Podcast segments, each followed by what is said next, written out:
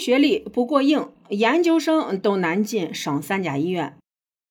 有人说啊，朋友的孩子高考得了三百六十五分，专科学了个临床医学，后来专升本去了一个呃医院，三全学院。研究生毕业了以后，本以为毕业了以后就能进到省三甲医院，现在还在家没单位要。他学临床医学，本科毕业以后，家里人托人进了个医院，但是因为学历比较低，只能是打杂，在医院干了半年，辞职考研。本来以为研究生毕业了以后就可以去省城的三甲医院，可以在大城市安家落户，所以呢就在省城，房子首付都交了，就等着毕业了。但是呢，等研究生毕业以后。开始向省级三甲医院投简历，没想到连面试的机会都不给。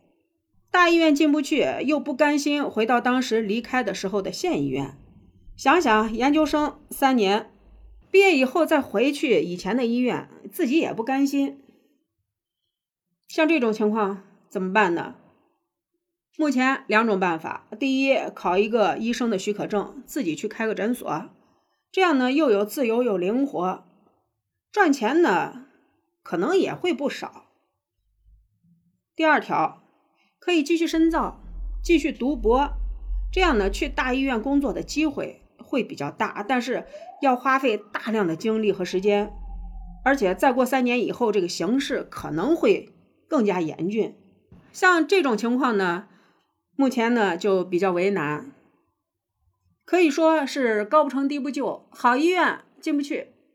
差点的医院，自己还看不上，所以呢，怎么讲？第一文凭很重要。